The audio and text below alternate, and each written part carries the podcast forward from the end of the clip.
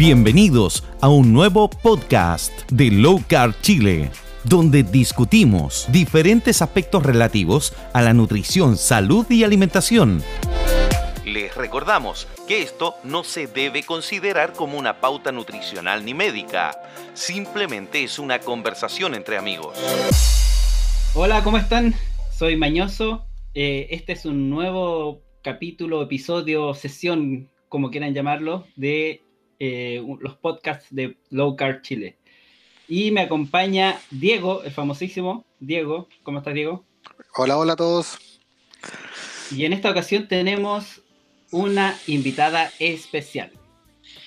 Ella es nuestra querida Jesús. Ella es nutricionista clínica de la Universidad de Concepción, magíster en nutrición, docente investigadora en obesidad, diabetes y metabolismo y la trajimos porque hoy queremos hablar de todo lo referente de la nutrición en los niños. Hola Jesús, ¿cómo estás? Hola, hola chiquillo. Gracias por la invitación a este podcast. Leí bien el currículo, ¿no? Sí, sí, súper bien. No, no hubo nada en particular. Oye, low carb y una nutricionista. Esto es como. Esto es como oh, qué raro oh, eso. Hay nutricionistas low carb. Sí, bueno, hay que decirlo también que Jesús es una nutricionista de keto, keto seca ella, yo te considero seca. O sea, no es, que, no es que, a ver, no es que sea keto ni nada, porque esto no es una religión. Es una nutricionista que estudió y gracias a que estudió puede aplicarlo. Lo más probable es que aplique otras terapias, aplique muchas cosas, pero lo estudió, lo entiende y lo estudió y lo pudo aplicar. Y eso es lo que nosotros siempre pedimos, estudiar el tema y después prejuzgarlo.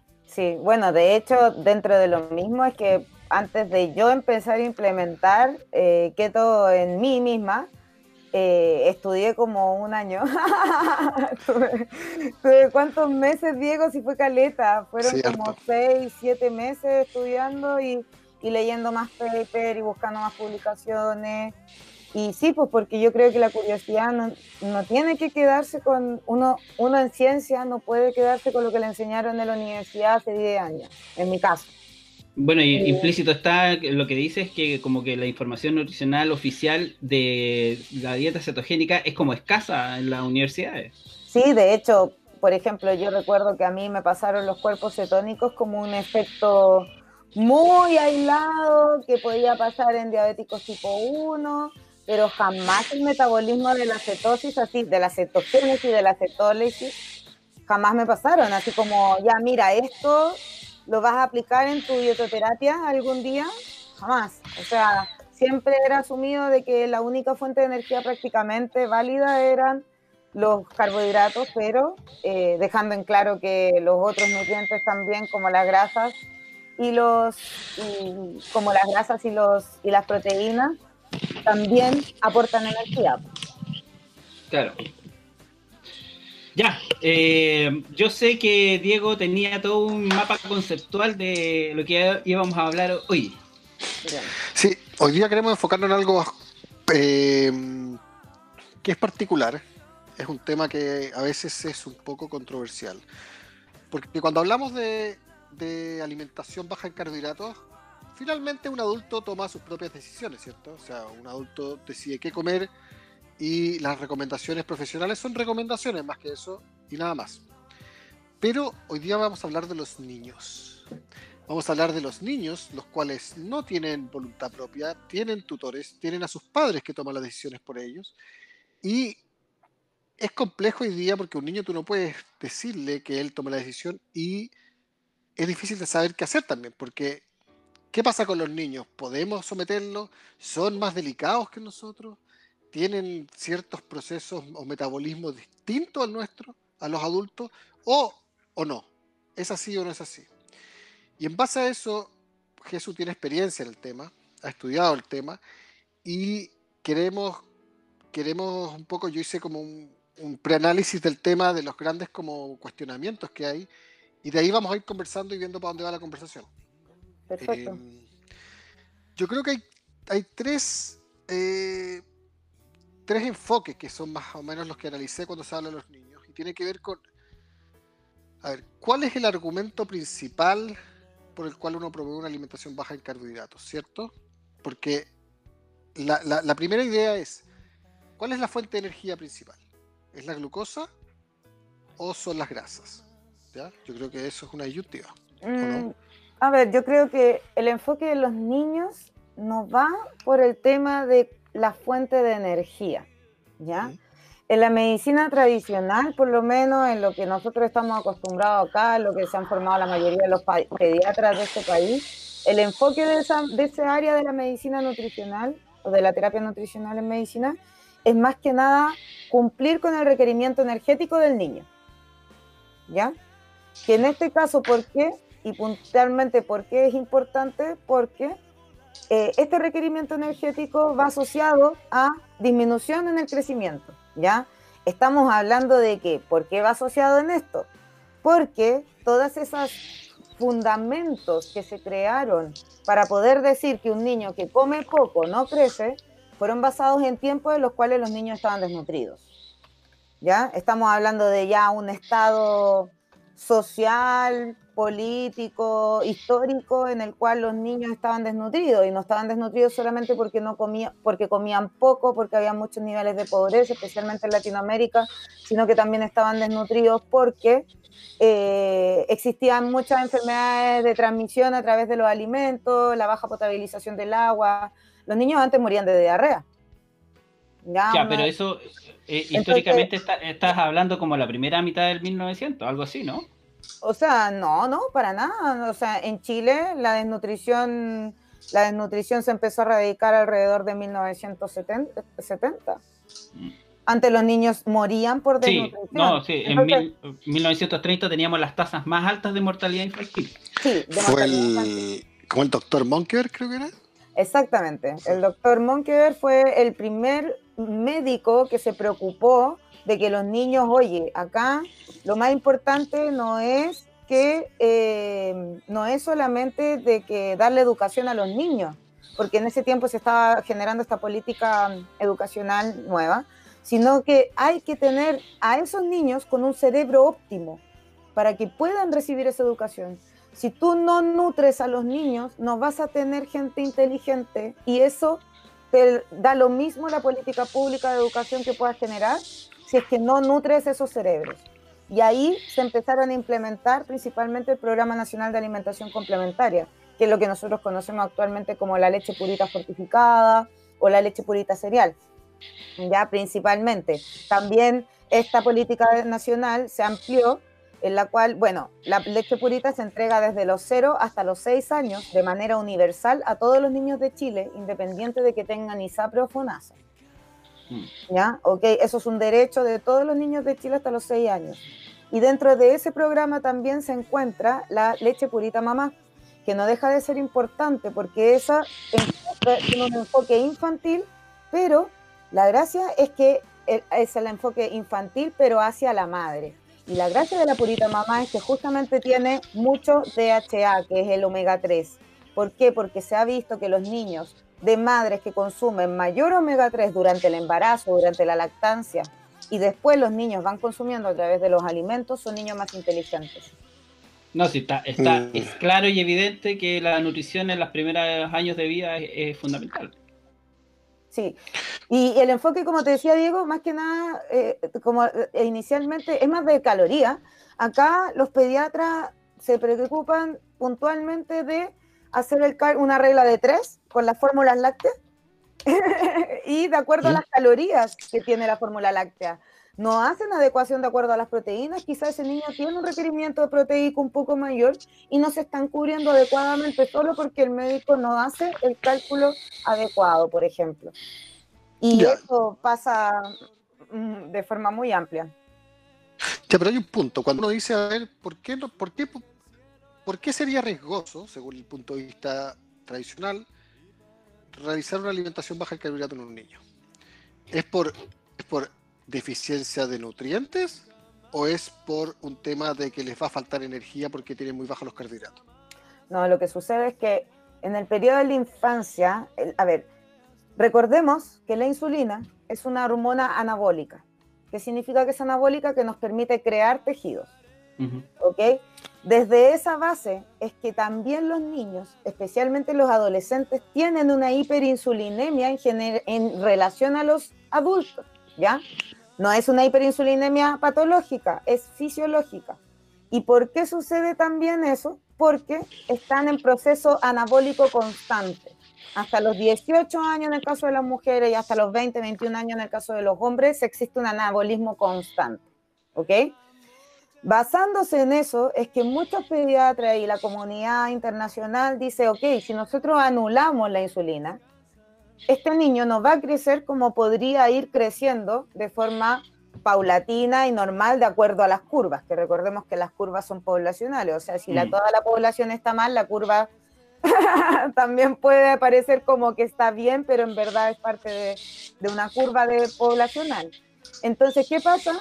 Que se basan en decir, no, los niños necesitan insulina para crecer porque si no, no crecen, se quedan chicos o tienen problemas de desarrollo o de alguna manera retardan su desarrollo sexual, especialmente en el tema de lo que es la pubertad y la adolescencia. Pero la verdad es que esas son teorías más que nada, o sea, no, no hay mucho que, que, que pueda respaldar eso, porque estudios en niños con dietas bajas en carbohidratos más allá de los que hay en epilepsia refractaria, no, no hay. Yo me dediqué a hacer una mini revisión para efectos de este podcast y no hay nada nuevo, no, no hay intervenciones en las cuales se evalúe la cantidad de carbohidratos que, que consuma el niño. Solamente hay estudios en los cuales asocia los azúcares con obesidad infantil, que es algo más que, más que conocido. ¿Sabes por qué lo, en cierta forma lo encuentro que esa teoría no me, no, me, no me cuadra por varias razones que podríamos de hecho analizar. Uno tiene que ver con qué, por qué nacen las guaguas en cetosis, porque efectivamente nacen en cetosis. Sí. En la placenta, los fetos, hay cetonas en la placenta y están en cetosis. Tengo acá un par de estudios los cuales se, se evidenciaba aquello. Y tres, eh, hay un paper que compartí en nuestro grupo que es del año 1970 de George Cahill. Es muy bueno y se llama Starvation in Man, en el cual él hizo un análisis de, o sea, es muy largo, pero hizo un análisis de, de qué pasa con el ser humano cuando está en, en, estado de no alimentación, en ayuno. Starvation se traduce en inanición. Claro, por esos años no se sabía mucho del tema del ayuno, pero eh, él fue analizando los, niveles de glucosa, niveles de, cetona, viendo qué pasaba con la gluconeogénesis, con la glucólisis, con la lipólisis, o sea, es muy completo. Y hay una parte súper interesante en que él analiza el beta hidroxiburitrato, creo que lo dije bien, que es una de las cetonas principales, el BHB, en sangre en niños entre recién nacidos hasta adultos y ve cuánto demoran en entrar en cetosis. Y se nota que en alguien recién nacido puede demorar cuatro horas después de alimentarse, eh, hasta alguien adulto que puede demorar hasta seis días sin alimentarse. Entonces, esa pérdida de flexibilidad metabólica, se le podría decir, que flexibilidad metabólica es el pasar de un estado glucolítico a un estado de uso de grasas de forma eficiente y rápida, eh, se pierde por qué? Se pierde porque somos humanos y, vamos creciendo y a medida que crecemos perdemos flexibilidad porque es parte inherente nuestra. ¿O no será que la alimentación demasiado alta en carbohidratos va haciéndonos perder esa capacidad? Entonces, es interesante, o sea, yo, yo, yo, yo, yo, yo me preguntaría en ese punto de vista, ¿qué, qué, qué pasa ahí? ¿No será que el enfoque está mal desde un inicio? Y que eso nos va, en cierta forma, desbalanceando nuestro metabolismo y desbalanceando nuestro cuerpo y transformándonos en zonas que hemos perdido esa capacidad por una alimentación que no era adecuada. O sea, a ver, de todas maneras, partiendo porque el enfoque sea de calorías, coincido absolutamente de que no es el adecuado. O sea, puntualmente calorías es ok, requerimiento energético, pero ¿de acuerdo a qué? De acuerdo a un estado glucolítico, justamente.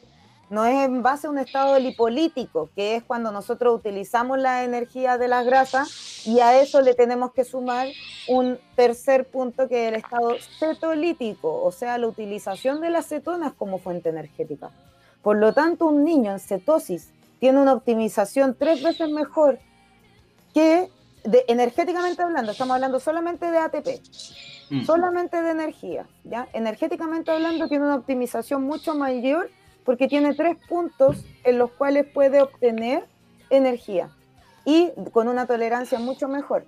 De hecho, por ejemplo, yo tengo pacientes adolescentes que, están, que son quietos y que están en cetosis y que están pegándose un estirón enorme. Y ellos eh, están en cetosis, y te estoy diciendo un estirón enorme de que ya llevo dos meses interviniéndolo y ya pegó un estirón de un centímetro y medio. ¿Qué edad? 16 años. Ya, y eso estaría en contraposición con lo que tú recién hablabas, de que eh, bajos niveles de insulina estaría como catabolismo, por así No, no, catabolismo, pero como que no, no tienen el suficiente sin anabolismo. sin anabolismo, exacto. Y, estando en keto, están creciendo de manera eh, formidable. Ya, yo eh, llevándolo a la práctica y hablando, llevándolo al tema de la leche purita que tú hablabas recién, con Diego vimos los porcentajes de los macronutrientes de la leche materna. ¿Lo tienes ahí, Diego? Sí. Que también, de hecho, está en el Salvation in Man. es muy interesante la leche materna en maduración completa, porque la leche materna va madurando, vamos a contarla en maduración completa, tiene 10,77 gramos de grasa promedio en este estudio, 2,55 gramos de proteína y 16,95 gramos de carbohidratos que no son azúcares libres, están en formato de lactosa. Que no estén azúcares libres significa que no andan en la sangre, requieren una metabolización o sintetización para poder pasar a como energía después. Esto, ojo, que tiene un 85, más o menos por ahí, porcentaje de agua. Si nosotros le quitamos el agua, los porcentajes son 55,5% grasa, 5,57% proteínas y, 38,71% carbohidratos.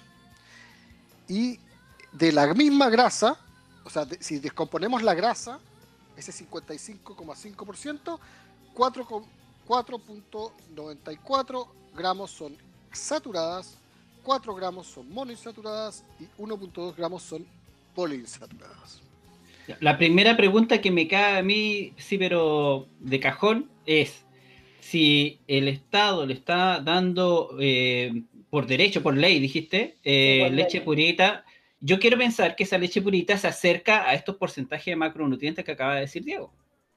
Ya, pero ojo, que esa leche purita, esto es, eh, eh, acá hay un, dilema que se, está, que se ha discutido durante muchos años en la comunidad de nutricionistas de PENAC, porque es una especialidad. El PENAC, que es el Programa Nacional de Alimentación Complementaria, es prácticamente una especialidad dentro de lo que es APS, Atención Primaria de Salud, en los CEFAM y todo. ¿Por qué? Porque la leche purita puntualmente es una leche que es muy alta en proteínas, por lo tanto no se puede diluir al 10% como la mayoría de las otras fórmulas lácteas. La leche purita se tiene que diluir al 7,5% para no provocar un daño renal en el niño por el exceso de proteínas que además son de vaca. ¿Ya? Mm.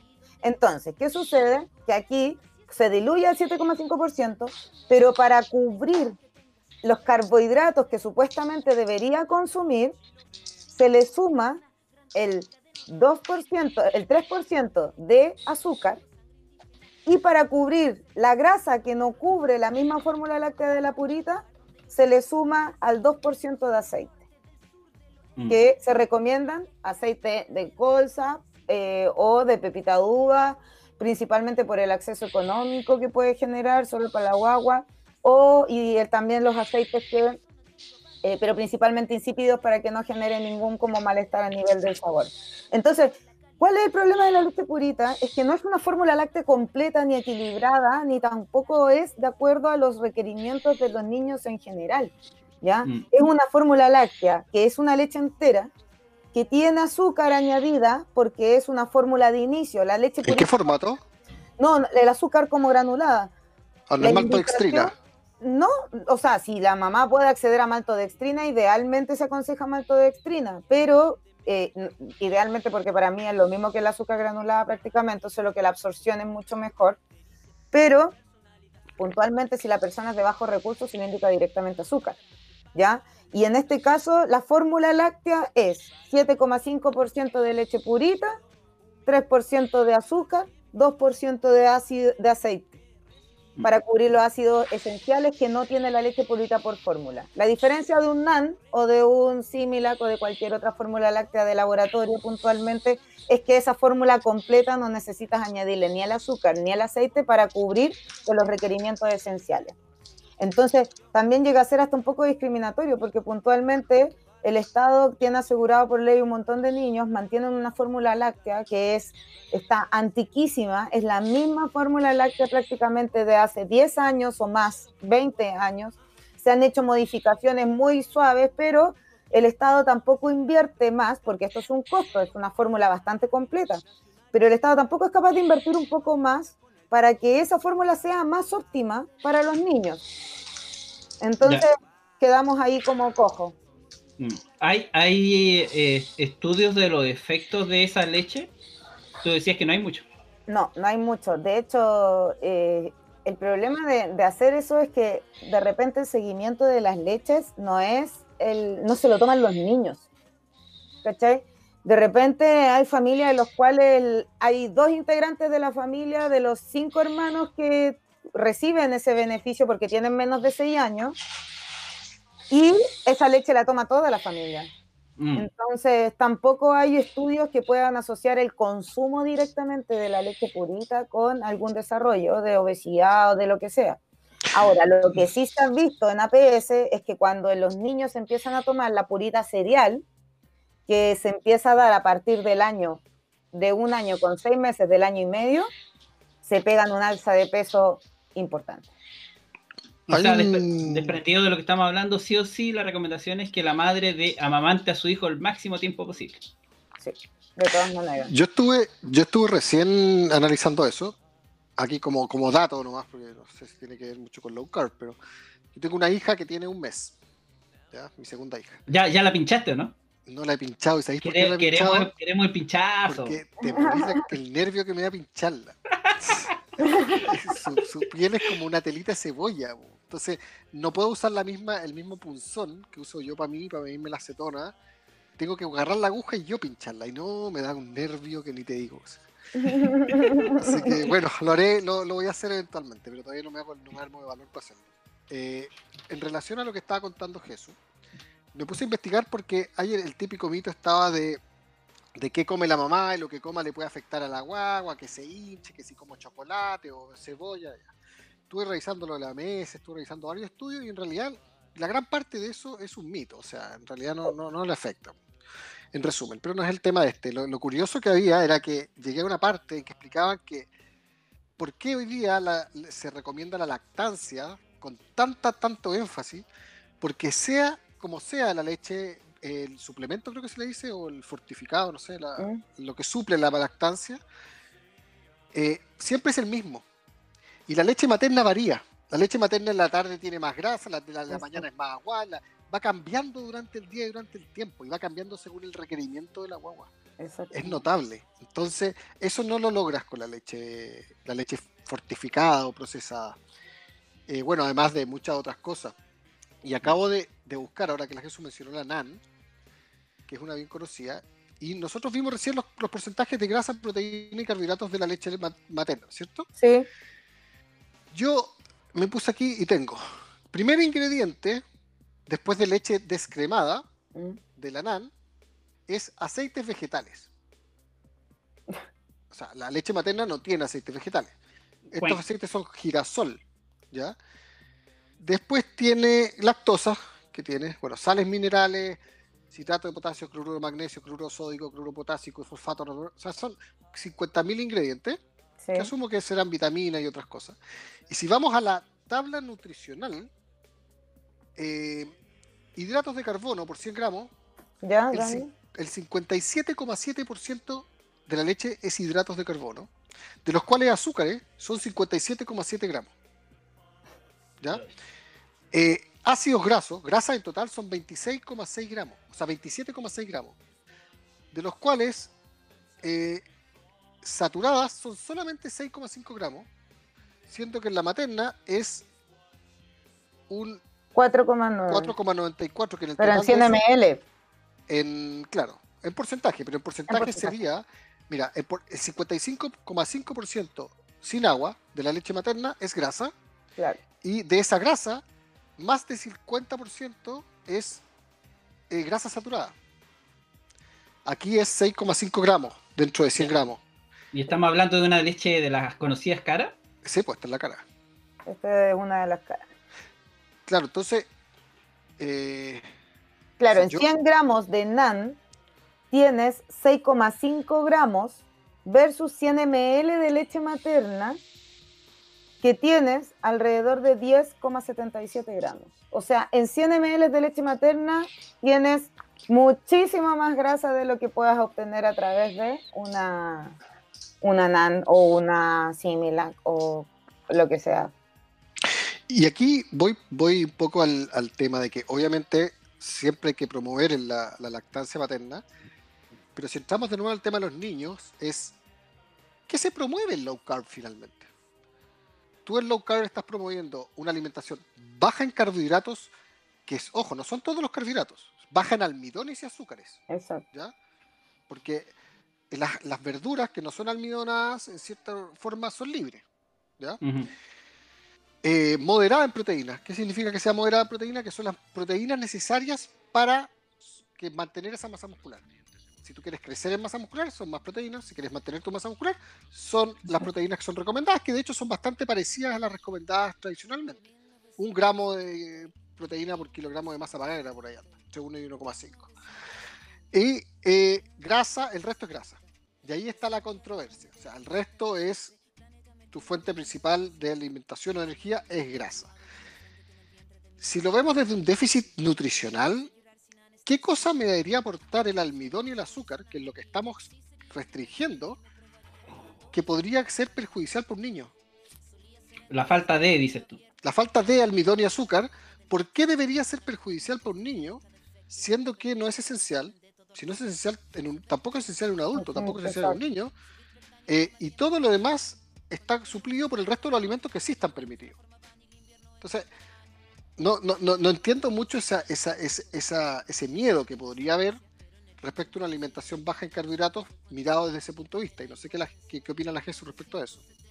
A ver, puntualmente siento de que eh, toda la evidencia apunta a que la leche materna, por ejemplo, es más alta en grasa y va más baja en carbohidratos, pero de alguna manera los laboratorios han logrado meter una nomenclatura ideal en contra de lo que dicen incluso las mismas bases científicas.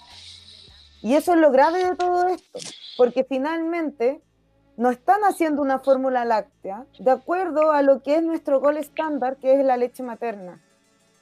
Y a mí, ¿qué me da a interpretar eso? Que están manipulando metabólicamente a los niños. Y mm. eso es lo grave estar manipulando a los niños metabólicamente desde el día uno, porque la mamá no ha podido dar pecho, porque, no sé, se estresó, mastitis, hay tantas razones que las mamás no dan pecho, no porque no quieran, sino porque simplemente no pueden, y se aprovechan de esa condición, y además hacen lobby para que sean las indicaciones permanentes, yo creo que eso es lo grave, porque claramente tiene un efecto muy distinto en el cuerpo una leche que tiene un 38% de carbohidratos, como es la leche materna, versus una fórmula láctea que tiene aproximadamente el 57% de carbohidratos. Y que esos carbohidratos ni siquiera son de fuentes similares a la de la leche materna. Son mm. carbohidratos de origen vegetal, hidrolizados, sintetizados o incluso creados para efectos de las leches. La maltodextrina se creó puntualmente para las fórmulas lácteas y se vio que su absorción era tan buena que también se podía utilizar para personas con desnutrición, con, con déficit absortivos de carbohidratos, con mala metabolización de los carbohidratos a nivel intestinal. Pero la maltodextrina se creó puntualmente por eso, porque necesitaban meter un carbohidrato en una fórmula láctea que fuera de absorción, de fácil absorción, sin que fuera solamente lactosa y que en este caso también es una lactosa que viene asociada a otros componentes. Recordemos que la proteína de la leche de vaca, muy, muy similar podrá ser a la que nosotros podamos tener de la leche materna, pero jamás va a ser igual a la de la leche materna. Entonces, también hay un tema ahí a nivel de permeabilidad intestinal que pudiese estar generando ahora con el tema de las alergias alimentarias de los niños, puntualmente. La mayoría de las alergias alimentarias se pronuncian a los tres meses, pero en niños que consumen fórmulas lácteas. La, la mayoría de las alergias alimentarias se dan en niños que consumen fórmulas lácteas. Si bien se presentan en niños que tienen a madres eh, que están con lactancia materna exclusiva y las mamás se tienen que hacer, se tienen que de alguna manera tener un régimen especial para mantener la lactancia materna, también hay un tema ahí de exposición de los carbohidratos desde el día cero que no es necesaria de acuerdo a las bases científicas. Qué fuerte lo que Qué notable, o sea, escucharlo es heavy. Tremendo. Es heavy, es heavy porque da miedo, a mí me da miedo, me da miedo que manipulen poblacionalmente a los niños. Y la ley de etiquetado nutricional, que fue aprobada con bombos y platillos, fue una de las peores cosas que hizo, fue entregarle la industria de las fórmulas lácteas al lobby. ¿Y por qué? Porque dijeron, ok, nosotros, el lobby, el lobby de la industria que dijo, nosotros vamos a permitir los sellos siempre y cuando nos dejen sacar el sello en las fórmulas lácteas que dice, esta no es una, es una fórmula maternizada, no es equivalente a la leche materna. Ese sello ahora no aparece. ¿ya? Uh, Ese mira. sello ahora no aparece. Y no aparece, ¿por qué? Por negociaciones. Siempre atrás aparece la recomendación de que no es similar a la leche, o sea, no es equivalente a la leche materna, pero antes aparecía un sello en las portadas de todos los alimentos de todas las fórmulas lácteas y ahora ese sello no está. Y Oye. fue negociado. Falta poco para que le pongan sello alto en grasa a la leche materna. Y no es Mm. chico. Sí. sí, no. Oye, el, eh, uno de los gráficos que tiró Diego hablaba ahí, y que de hecho lo dijo hace un rato, eh, de esta flexibilización eh, de, de la- de los infantes en entrar en cetosis, cuánto se demoraban. Y la que- la- había una curva que entre más ed- edad, eh, o sea, a medida que iba creciendo esa guagua, más le costaba entrar en, en cetosis.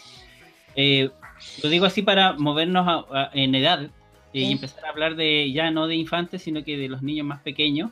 Eh, eh, tenemos, el- este tema lo hemos tocado no sé cuántas veces en los chats, es, ¿los niños pueden entrar en este cuento de, de la dieta cetogénica igual que los padres o hay algunas variantes?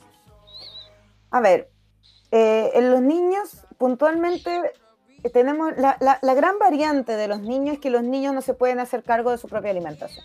Partamos de la base de eso, ¿ya? Los niños no son autónomos con respecto a su propia alimentación hasta que empiezan con un desarrollo de madurez mucho más avanzado, en el que también pueden desarrollar habilidades manuales para poder cocinar y empezar a hacerse cargo también de su propia alimentación. Pero puntualmente, eh, el gran tema de, de- entrar en cetosis aquí es que hay que tener cuidado con, la, con el apetito, ¿ya? ¿Por qué? Porque los niños, especialmente cuando son, mm, ya estamos hablando de niños preescolares, escolares, no adolescentes, vamos a sacar de este espectro a los adolescentes, porque los adolescentes es un, es un proceso fisiológico muy especial. En este caso, los niños cuando son más chicos, si se les quita el apetito, simplemente no van a comer, ¿ya? Y ese, el hecho de que no coman, sí puede ser perjudicial. ¿Por qué? Porque justamente que no comen, si no comen los niños keto, ¿qué, no- qué no- qué dejan de comer? Mm. Proteína, puntualmente, y grasa, que además son las que sacian más rápido. Ya, Entonces, pero- lo más importante en un niño que podría entrar en un estado cetogénico es asegurarse que cumpla con todas las cantidades de proteínas que necesita su cuerpo. Ya, ahí, ahí tengo una pregunta. Eh, eh, nosotros en los chats, eh, y se da eh, fuera de los chats, sino que en todo, en todo ámbito keto, la gente tiende a, a- a disminuir su frecuencia de comidas. ¿Ya? Dije, y también tiende a, a comer una vez o dos veces, pero en mayor cantidad esa, esa vez que se come. Pero en los niños pasa que naturalmente, y no estoy hablando de keto, estoy hablando de cualquier sistema alimenticio, el niño eh, controla muy bien este sentido del, del hambre. Sí. Eh, eh, bueno, yo viví, yo soy mayor que ustedes, pero yo, yo viví, lo conté, se, mataron de la risa algunos.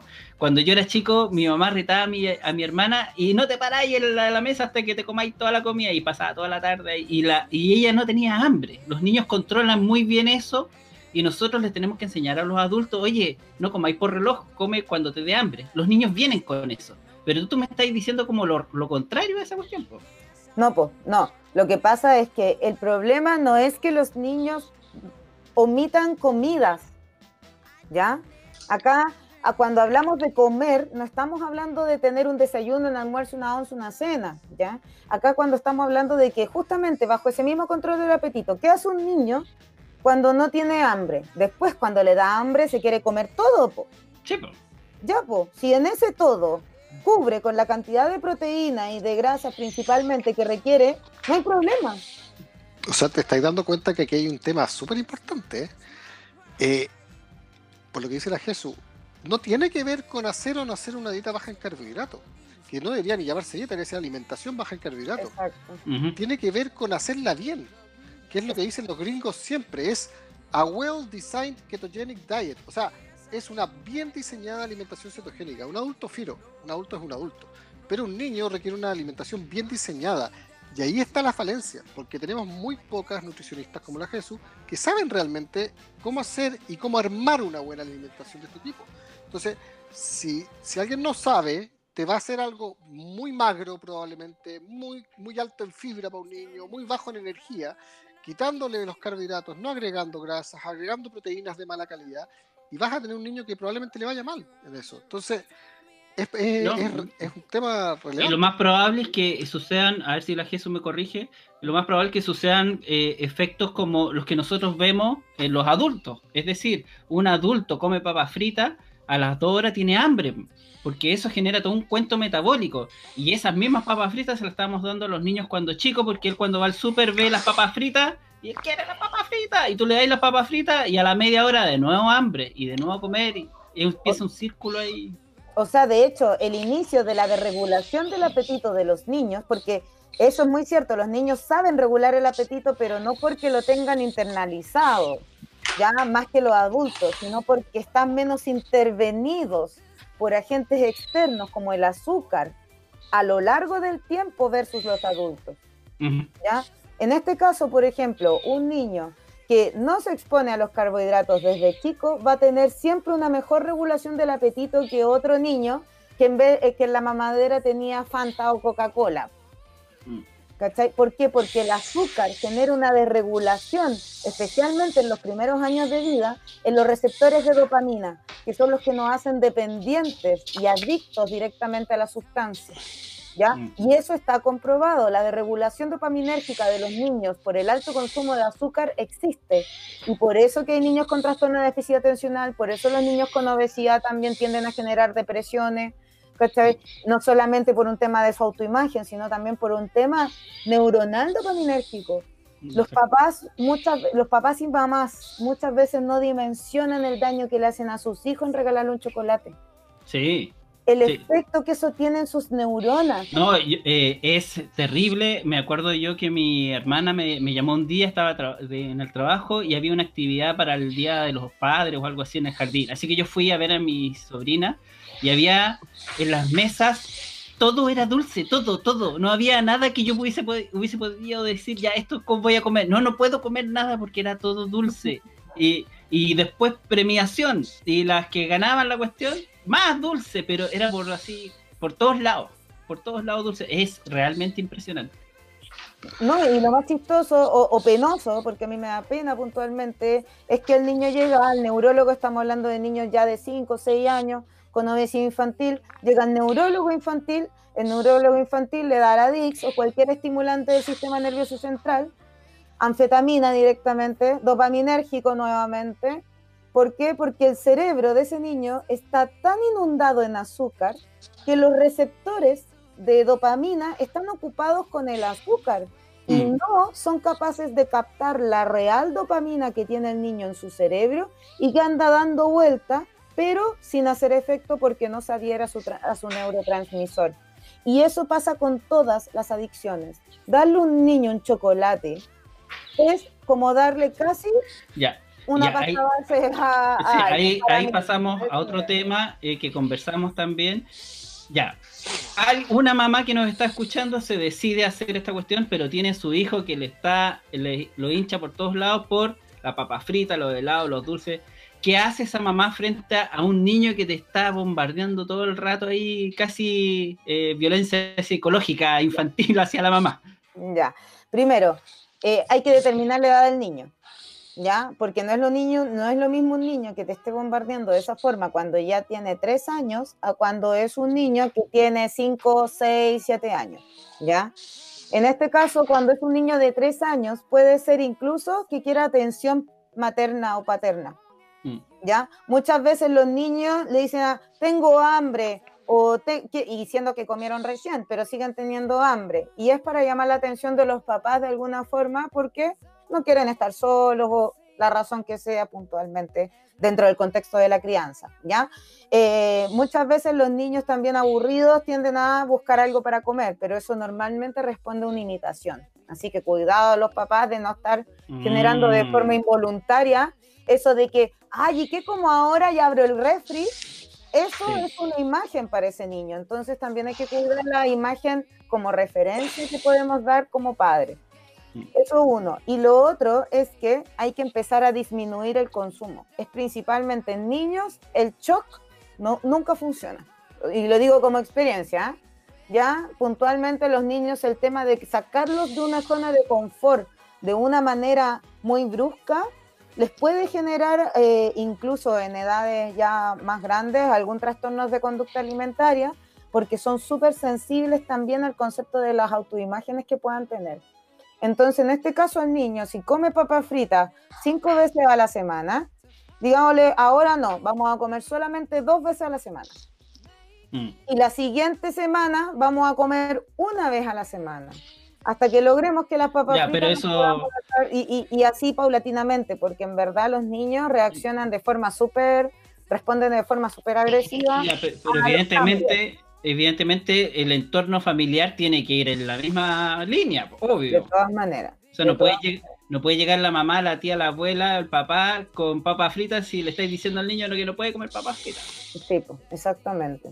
Y, también va con los simbolismos que tiene la comida, porque la abuela de repente la comida la asocia a cariño y amor. Sí, claro. además ella es una sobreviviente de la desnutrición, pues gallos, igual hay que, hay que recordar que hay contextos generacionales que Yo tengo, yo tengo un, un tema que estaba pensando recién que tiene que ver con eso que dijo la Jesús. Está el tema de la, del switch que tenemos, o tienen las, las, abuelas, incluso las mamás, de algunos, de, de que los niños eran desnutridos. Entonces un niño gordito era un niño sanito y un niño que no come es un niño que está enfermito, que hay que comer, hay que comer y no te levantas hasta que te comes todo. Y dos, sumado a que, a que en la actualidad la alimentación se basa en carbohidratos, se basa en procesados y se basa en porquería. Entonces, si sumamos esos dos factores y sumamos que están las, la, estamos dándole a los niños, forzándolos a comer, y además esa comida que le estamos dando es una comida adictiva, Exacto. estamos creando una bomba de tiempo. O sea, por eso mismo el niño después no puede parar de comer. O sea, mm. es, complejo quitarle la droga a alguien si tú mismo lo estás drogando. Entonces, yo a mi hija, a mi primera hija que tiene 5 años, eh, no, o sea, a ver, nunca he tenido obesidad ni, ni sobrepeso, pero como en mi casa somos todos alimentación baja en carbohidratos, keto más que nada. Eh, nuestra casa no hay dulces. Pero no es que yo le prohíba los dulces. O sea, ella va a un cumpleaños y yo no me ando detrás de ella, no te comas esto, no te comas. Me da lo mismo. Que ella tome sus decisiones. Y la he podido ver incluso pidiendo agua en un cumpleaños. Cosa que no pasa con los niños, porque están los niños pidiendo bebía, bebía, y mi hija te pide tengo agua porque tengo sed. Es notable. Entonces, eh, ellos mismos son capaces de, comer lo que ellos quieran cuando no están adictos a la alimentación. cuando están adictos es súper complejo. O sea, es como cómo le quitas a un niño más encima una adicción. Entonces, eh, yo no he tenido que pasar con eso, pero imagino que debe ser tremendo. O sea, mm. o sea, yo he tenido niños que no he podido atender porque no han parado de llorar de miedo de, que le cambien o le saquen el azúcar, porque alguien le dijo te van a quitar el pan, la nutricionista te va a quitar esto. Asustaron al cabro chico y el cabro chico aterrado, así como, no, no quiero que me vea, no quiero que me vea, me va a quitar todo lo que me gusta. Mm. Yo ahí tratando de entrar de a poco, tratando que se relaje, y me ha pasado con niños que no he podido atender al nivel de que no paran de llorar a gritos, que se mm. escuchan en todo el resto de los box aparte del mío, y que he tenido que ofrecer devolución de la consulta, porque no, yo no puedo trabajar así. Pues. Sí. No puedo yo conozco una chica que se abrazaba al refri y lloraba.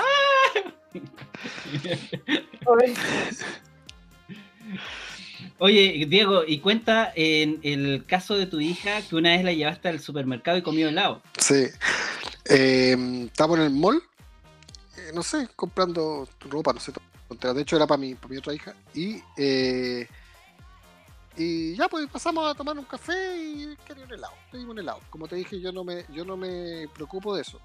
Fuera de tu casa, o sea, dentro de tu casa controlas, fuera no. Eso. Sí, es que más encima no es de, no es de, a ver, ¿Por qué digo que no es adicta? Porque no, no, quiere un helado y después un dulce y después un chocolate y después... No, se toma el helado, deja la mitad del helado. O sea, normalmente cuando alguien le pide algo, deja la mitad, bota la cuestión y quiere salir a correr y a jugar. Entonces, no, y no le digo jamás cómete el resto del helado, me da lo mismo, lo agarro y apenas me dice no quiero más, luego lo voto. Mm. Entonces, eh, le dimos un helado y empezó a correr, a correr, a correr, a correr, a dar vuelta, a vuelta. Yo estaba muerto de la risa, de hecho grabé un video y lo mandé al grupo porque no paraba de correr, y era como un, era como un niño en, turbo, así, pero va, siendo que hace cinco minutos estaba calmado. Estaba totalmente calmado. Bueno, yo conté esa historia, la, misma que acabas de contar tú, y alguien me dijo, no te creo, así, pero de verdad no te creo, no te creo, o sea, estáis mintiendo. Es que no les cabe en la cabeza, Mañoso. De verdad que la gente no asocia que el azúcar puede hacer lo mismo que la cocaína o que la anfetamina en los niños. Y ya, y yo lo viví, como al onda que el fin de semana siguiente fue un cumpleaños de niños y me puse a jugar con una chiquitita. Llevaba media hora jugando, bien, todo bien los dos. Y de repente la mamá le da uno de estos calugones de esos que son pegoteados y todo. Y da, no pasaron ni cinco minutos y fue como el remolino este del, del corre camino. Eh, eh, fue impresionante, de verdad que es impresionante. Pero tú no lo, no, lo, no lo ves si es que ese niño está constantemente comiendo eso, porque está constantemente con las revoluciones pasadas. No, y los papás dicen, no, pero si un poquito nomás. ¿Qué le va a hacer? Es un cuadrito todos los días de chocolate. es un poquito chiquitito. Pero resulta de que es un niño, o sea, a una persona adulta eso todos los días le hace mal. Imagínate un niño que mm. tiene el hígado, no está en total desarrollo, se está desarrollando. El páncreas, el mismo cuento. Hay hormonas que van cambiando. O sea, si no dimensionas la seriedad de lo que es el azúcar en los niños puntualmente, es porque o tú mismo eres adicto y omites la sustancia justificando su consumo y para no quedar de adicto, se lo das también a tus niños. Claro. Eh, lo ocupáis de excusa, lo ocupáis de excusa. Hay mucha, mucha ignorancia, porque también puede ser. Ya, eh, eh, puntualicemos, tú te has referido en varias ocasiones al azúcar, pero, em, pero también nosotros sabemos que es los carbohidratos. O sea, el arroz, la papa, el pan. Sí, pero fíjate que es en menos medida. Es en menos medida, porque la reactividad de la sustancia del azúcar no es la misma que la reactividad de la sustancia de los almidones. Mm. En los niños puntualmente, como tienen estos niveles de insulina un poquito más altos para estimular su crecimiento, hace que toleren mucho mejor los carbohidratos complejos que los simples. O sea, podríamos decir que los niños no le haría mal su fruta en la tarde, ponte tú. No, ni tampoco, pero su fruta masticada. Claro, fruta. Como jugo. Claro, exacto, exacto. No en forma de jugo, recordemos que ahí ya cambia todo. El jugo es lo mismo que un Nectar Watts, aunque sea súper natural y sin azúcar, es lo mismo en el hígado. O sea, volviendo a la pregunta origen que yo planteé, es decir, en los niños de que estamos hablando de que son los menores, eh, no habría problema aplicar una dieta cetogénica aplicando estas salvedades de, de vez en cuando, ¿no? Sí, no, no habría problema. Si el punto más importante es que en esa dieta tiene que haber un control estricto de las proteínas y de las grasas, principalmente las proteínas. De hecho, lo que tienen los niños parecido a lo que tienen las embarazadas, debido al mayor gasto energético y bueno, al tener mayor insulina, lo que hace es que absorban esa glucosa más, más, rápido. Exacto, en mayor sensibilidad. Mayor sensibilidad y tienen mayor tolerancia. O sea, si el niño tiene una dieta bien estructurada, buena dieta, se alimenta de buenas fuentes nutricionales, no es que necesite la, el plátano, es que No, tú le puedes dar el plátano, que es muy distinto. Sí, claro. No es mi hijo tiene que comer plátano porque si no tiene un déficit de potasio, no. Si come suficiente palta, no va a tener déficit de potasio y champiñones también. Mm. Es un concepto. Bueno, en el caso de las dietas cetogénicas en niños, eh, incluso, eh, por ejemplo, los niños con epilepsia refractaria, que son como lo- los casos más cetogénicos de alguna forma, eh, no tienen, tienen una alteración en la estatura, pero en, algunas, en algunos, en estudios de asociación. Ya estamos hablando en estudios en los que agarraron a los niños, lo observaron y vieron que tenían menor estatura que los niños sin dieta cetogénica pero Mm. puntualmente nunca contabilizaron proteínas ni tampoco hicieron un seguimiento en la alimentación de esos niños, solamente lo agarraron y lo observaron. Pero puntualmente las dietas cetogénicas bien hechas, con un buen consumo de proteínas, adaptándolo a los requerimientos del niño puntualmente, eh, andan sin problema. Sin Como el problema. caso- Eso sí, eso sí, tiene que ser alguien que haga dietoterapia. Y a esto me refiero no a la pauta fotocopiada en la cual estimo más o menos cuánto es la cantidad de proteína que Mm. necesita de acuerdo a la edad que lo recomienda además el MinSal, porque discúlpenme, yo siempre se lo digo, para mí hay una referencia menos válida que el MinSal. Los protocolos MinSal están absolutamente manipulados de alguna u otra manera, ya sea por las farmacéuticas, por la industria o por investigaciones con intereses de conflicto. ¿Ya? Pero puntualmente, si yo me dejo guiar con, por una dieta cetogénica mal hecha, créanme que ahí el problema no va a ser de la dieta. Ahí el problema va a ser del profesional que no hizo la pega completa, porque eso en el caso de las nutricionistas, y lo debo decir, colegas, lo digo, suelto mucho, ahí a nosotros nos enseñaron a hacer todo el proceso dietoterapéutico, pero no todas lo hacen. Mm. ¿ya? Y- aquí, en esto, en niños, uno no puede omitir ni ser flojo, ni tampoco saltarse el proceso de que, ah, no, la proteína más o menos, unos 50 gramos, no, calcularlo. Si es tan fácil como agarrar una calculadora, calcularlo y eso aplicarlo a las pautas. Y hay, hay un tema también, la dieta cetogénica de un niño con epilepsia refractaria. Yo tengo una amiga que tiene un hijo así. Es, no es la misma dieta cetogénica que No. nosotros, No. ojo, es algo súper, súper complejo de hacer. Es estructurada, o sea, creo que es media tacita de lechuga con no sé qué. O sea, una cuestión súper, súper controlada porque para controlar los, los episodios que tienen los. Entonces, no es lo mismo. No, no puedes tú aplicar el concepto, ah, no, porque la- yo la estudié para epilepsia refractaria y esto es imposible hacer un adulto. No, no es lo mismo. Mm. Pero Eh, ojo, quien estrictamente, yo, yo personalmente, mi opinión es que lo complejizan. Personalmente yo siento que en la carrera lo complejizan. O sea, yo por ejemplo cuando estudié nutrición y me pasaron la dieta cetogénica como parte de la epilepsia refractaria, tenías que sacar una proporción en razón de 4 a 1, eh, tenías que, que tanto de proteína, tanto de grasa, no te podías pasar en esto, tenías que hacer fórmulas para llegar a un requerimiento en niños para dieta cetogénica, ¿ya? Personalmente, yo siento que eso perfectamente se puede hacer aplicando low carb inicialmente, después una dieta cetogénica si cuesta mucho, o simplemente una dieta cetogénica como lo aplicamos nosotros, pero bien calculada, para cuidar todos los requerimientos, porque el efecto metabólico es el mismo. O sea, tú haciendo todas esas fórmulas complicadas de calcular hasta la lechuga que le vaya a dar al niño, vas a tener el mismo efecto si es que comes quizás un poco de lechuga sin calcularla, pero te preocupas de estimular la cetosis. Y acá el efecto no es que nosotros le bajemos más a la lechuga, le sumamos un poquito más a la carne. Acá el efecto en epilepsia refractaria es el cuerpo cetónico en el cerebro. Si ese cuerpo cetónico lo generamos con una dieta muy estricta cetogénica o con una dieta más flexible cetogénica, da lo mismo, porque metabólicamente el efecto es el mismo. Perfecto. Eh, no sé si hay alguna duda o consulta, porque eh, ya estaríamos dentro del tiempo para no dar la lata, digo yo. Bueno, yo aparte de agradecerle a Jesús por estar con nosotros, eh, estar en el podcast, eh, quiero también sacar como una conclusión que al menos tengo, que reafirma, porque yo la pensaba previamente, que tiene que ver con que es posible hacer una alimentación baja en carbohidratos en niños. Yo no solamente creo que es posible, sino que creo que debería ser la forma de alimentar a los niños. Pero como no lo hemos hecho durante muchas décadas, es muy difícil saber hacerla bien.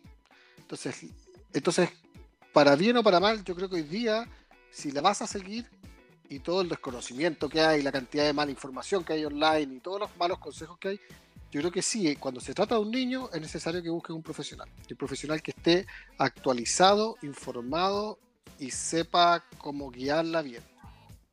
Sí, y, podemos dar fe que Jesús es una de ellas. Gracias, chiquillo, gracias. En verdad, este, este es un tema que todos los días se descubre algo nuevo. En niños siempre hay que tener mucho más cuidado porque no toman, no son ellos los que toman las decisiones. Pero mm, lo bueno es que también se están abriendo nuevas directrices. El hecho de que este podcast eh, se esté hablando justamente del tema de dieta low carb o cetogénica en niños ya abre una puerta para que alguien más pueda abrir los ojos y darse cuenta que tenemos una invasión, una invasión de la industria alimentaria que quiere manipular a nuestros niños y que solamente depende de nosotros si son manipulados metabólicamente o simplemente tenemos una vida saludable y un proceso de crecimiento armónico, que es lo que debería tener cualquier niño en este mundo. Ya pues, lo dejamos hasta acá, tío. Sí, muchas gracias. Gracias, Jesús. Gracias, a, ustedes por la invitación, que estén súper.